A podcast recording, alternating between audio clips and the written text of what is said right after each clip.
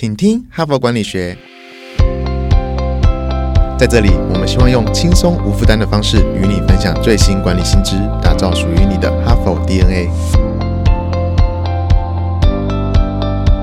我是节目主持人杨玛丽 Mary，欢迎来到哈佛商业评论的管理世界啊。那么我不知道各位听众是不是哈佛商业评论的忠实读者哈？如果你是的话哈，你一定会知道说哈佛商业评论啊有很多有关于人力资源、人才相关的文章。那么事实上，哈佛商业评论的重度使用者呢是各大企业里面的人资主管哈，是我们其实最忠实的读者群之一哈。因为呢，他们经常要负责公司的人力资源的培训啊，要教育训练，那他们很缺教材，很缺内容。那哈佛商业评论的内容当然是来自于全世界最好的哈佛商学院啊，所以呢，就常常成为台湾各大，尤其是很多很很具重量级的公司呢，他们的人资部门呢，常常就跟我们的公司有合作哈，提供他们有关于人才培训相关的一些内容。那么这一期呢，哈佛商业评论九月号的封面故事呢，也是在探讨这个超前部署新人才库哈。那它出发点呢，是在谈说这个。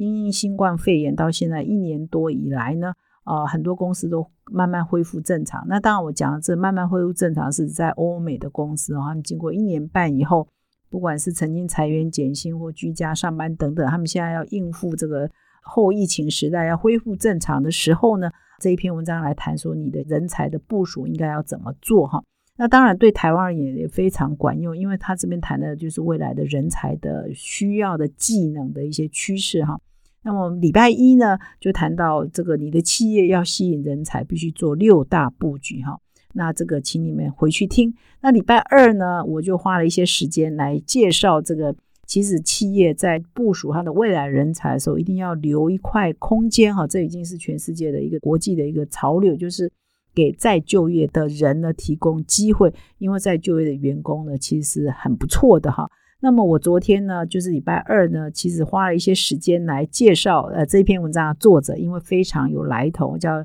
卡洛费雪曼科恩哈，Carol 啊，呃，Fisherman Cohen 哈。那我昨天呢花很多时间来介绍说，这个凯洛女士呢，她事实上是一个曾经因为要照顾四个孩子离开职场十一年，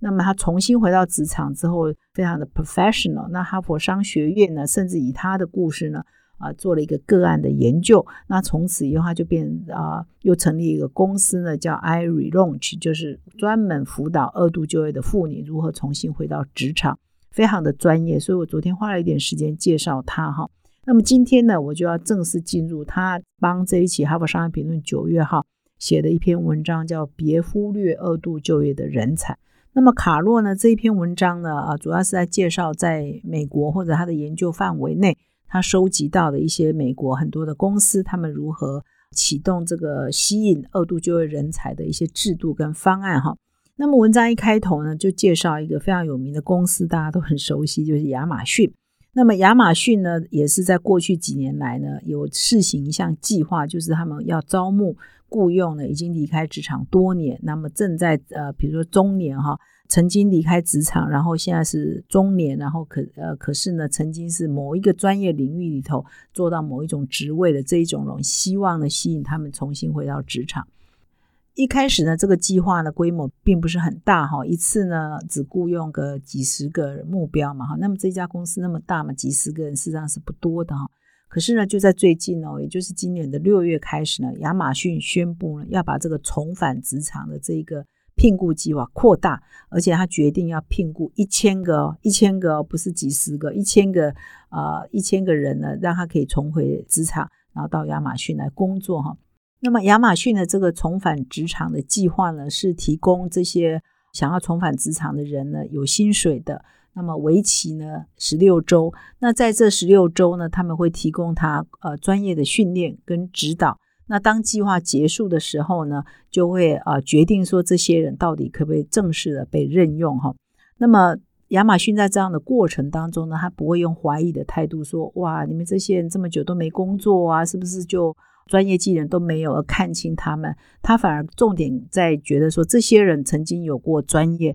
我只要再训练他们呢，就会激发他们曾经拥有的能力哈。看看重的反而是他们的潜力，就是说经过再训练，他事实上。这些人是可以重新回到职场的。那为了这个计划，他们其实也有专责的单位跟专责的人在负责这整个一个计划哈，要确保说这一群啊想要重返职场的专业人士呢，可以被提供很好的训练哈，然后变成他们的公司一个未来非常重要的人才库哈。那么这个趋势呢，其实不只是亚马逊哈，事实上在 Fortune 杂志上五十大公司呢，已经有三分之一呢都有这个重返职场的计划。包括脸书啦、IBM 啦、甲骨文啦、苹果啦哦等等，都有提供这样的呃机会给想要重返职场的人。那么为什么会出现这样的呃趋势呢？就是说，因为现在呢，过去呢，我们可能都会带着有色眼光来看，说哇，你为了照顾小孩啊，你为了照顾父母亲，或者你因为健康的原因离开了工作三年五年，你就落伍了哈，过时了，然后你就没有拼劲啊，没有干劲啊，然后你可能就没有办法再工作了哈。但是呢，现在越来越多人发现说，其实这些人呢，二度就业的话，他的年纪呢是属于在人生比较稳定的阶段。其实昨天你如果有听我的节目，我有说啊，事实上我常常在带很年轻的同事，他大学一毕业，新鲜人来到公司三年啊，不用三年啊，一年两年他就觉得我都学会了，哎，我要去外面再闯一闯哈。这个你们先教我的技能呢，我都知道了哈，SOP 我也都了解了哈，那他就觉得。他出师了，他要再去换别的公司，事实上都还早呢哈。所以年轻人有他的活力啊跟潜力，但是他也有他的问题，就是他可能会比较不稳定，或者是他的认知呢，事实上是还不够稳重成熟。但是对二度就业的人，他经过一些人生的风浪，比如说到中年是属于人生比较稳定的阶段，他们呢也不是垂垂老矣嘛，所以通常也就是在四十多岁等等，或者是只有三十几岁嘛哈。所以他们其实还是属于人生非常有充沛生产力的阶段，而且身体健康也都很好，还是充满的能量啊！而且他们离开过职场之后，呃，他们会选择回来，代表他就是想要在工作。所以你如果给他一个机会工作，他就充满干劲的开始好好的工作哈。所以对公司来讲，如果他可以留得下来，是一个很稳健的这个生产力的来源哈。而且呢，这一群人因为经过人生的一些某一种的历练，他也比较容易应付办公室的政治啊，或者他其实人生也经过压力的阶段的挑战嘛，比如说他照顾小孩啊，照顾老人啊，哈等等，呃，他其实都经过一些人生的挑战，所以他也比较知道啊做事情的困难啊，哈各种事情的困难啊，他也比较了解，比较成熟。所以这样的员工啊，如果你给予他专业的再训练，他待得下来，真的就是赚到了哈。所以越来越多公司就改变过去的偏见，觉得说啊，那个休息一阵子的人，大概就是永远回不到职场，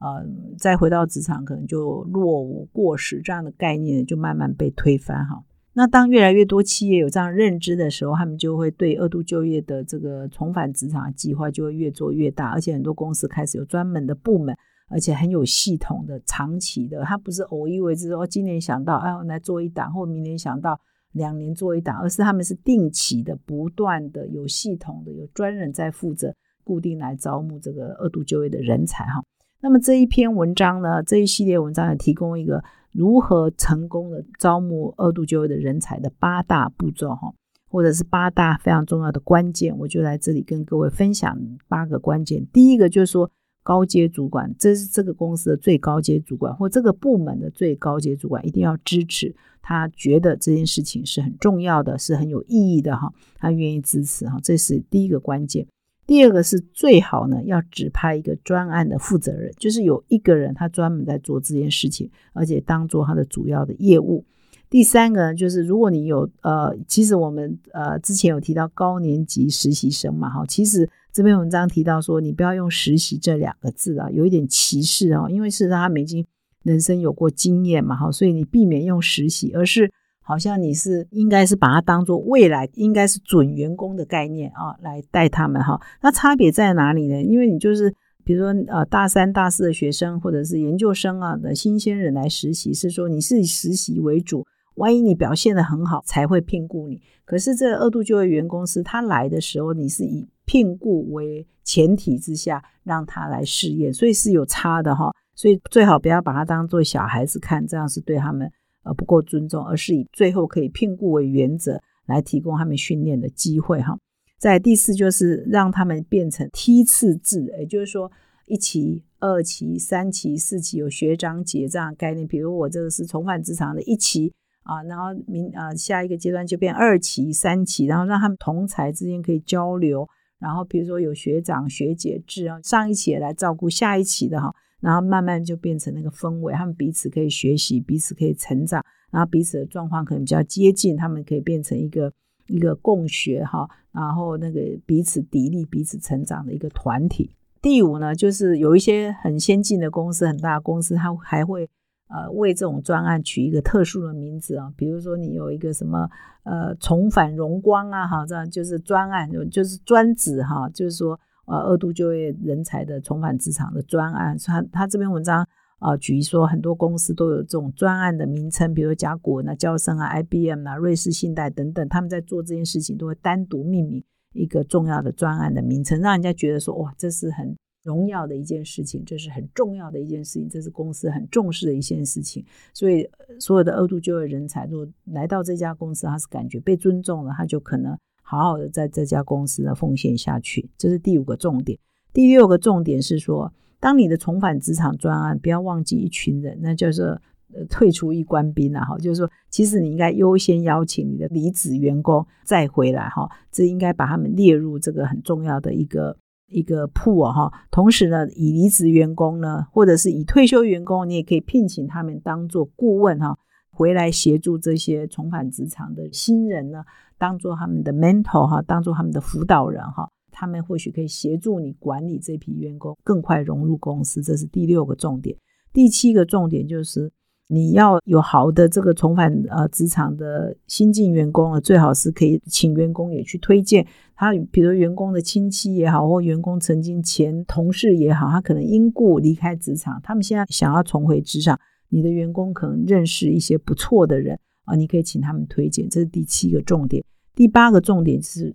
如果比如是以亚马逊为例啊，IBM 为例等等，如果曾经有重返职场的新进的员工，他进来这家公司之后表现非常好，你就可以请他当你的公司的这种专案的代言人，他可以出来现身说法。他是如何加入这家公司？他经过了怎么样的过程？如何在培训？所以呢，他可能比如说已经十年没工作，来加入你的公司之后，诶，呃，做得非常的好，那他就可以变成你的活见证啊，哈，活代言人啊。那这样对你以后要再去吸引这个重返职场的人是更有诱因啊，而且也对企业形象非常好啊。表示说，因为你一个企业如果可以接纳重返职场的人，就表示说你是一个多元的、一个包容的。而且也某种程度解决了社会问题嘛，哈，因为想要重返职场的人，可能就是他缺钱，或者是说我昨天还是前天有提到说，有一些人重返职场是可能他原来是富太太啊，是少奶奶啊，他是不用上班的，可是有一天他可能离婚了，变单亲了，他就发现他有财务的压力，他必须要出来工作，而你的公司刚好提供这样的人一个重返职场的机会，不是。对你的聘雇作为本身就是解决的一个社会问题，解决一个家庭的问题，所以对你的企业的社会形象也是非常有帮助的。所以就请这样的人来当你的代言人，对你的公司形象不只是说对你今后要聘雇重返职场人有帮助，也对你的企业形象是有帮助的哈。所以以上这一篇文章提供了八个重点哈，让你呢可以非常成功的推动你的重返职场的专案。那么以上呢，是我今天跟各位的分享。我突然间想到一个数字哈，在呃台湾呢，其实因为高龄化哈，其实我们呃大概每年啊，一个是少子化，一个是高龄化。那因为少子化的原因，我们政府就很鼓励很多新手妈妈可以请育婴假嘛，所以我们一年呢可能有将近十万个人请育婴假哈，所以他们这一群人就是会离开职场。一段时间他再回来嘛。第二个是说，有一些人要照顾长照，照顾他的年迈的父母亲啊，呃，一年大概有十三多万人因为长照理由而离职哈。那么，所以我们其实很多之后呢，要解决一个社会问题，就是如果因为长照离职，后来他的父母亲往生了之后，或许这一群人是想要重回职场的。所以很多企业，你其实应该可以来思考，台湾的企业人力评估也应该把。这个重返职场这样的这个选项啊，纳入你的招募的计划当中哈，所以这也是因为台湾就少子嘛，其实劳动力人口是慢慢会减少，所以我们要善用现有的劳动力呢，这或许是一个思考的方向哈。以上是今天的分享，最后呢提醒各位听众，如果你喜欢我们这个 podcast，请现在就订阅这个节目，并且到说明栏看更多的管理观点。感谢你的收听，我们明天再相会。从团队到个人，管理的大小事都是 HBR 的事。现在就上 triple w 打 hbr taiwan com 订阅数位版，首月只要六十元，让你无限畅读所有文章，向国际大师学习。现在就开始。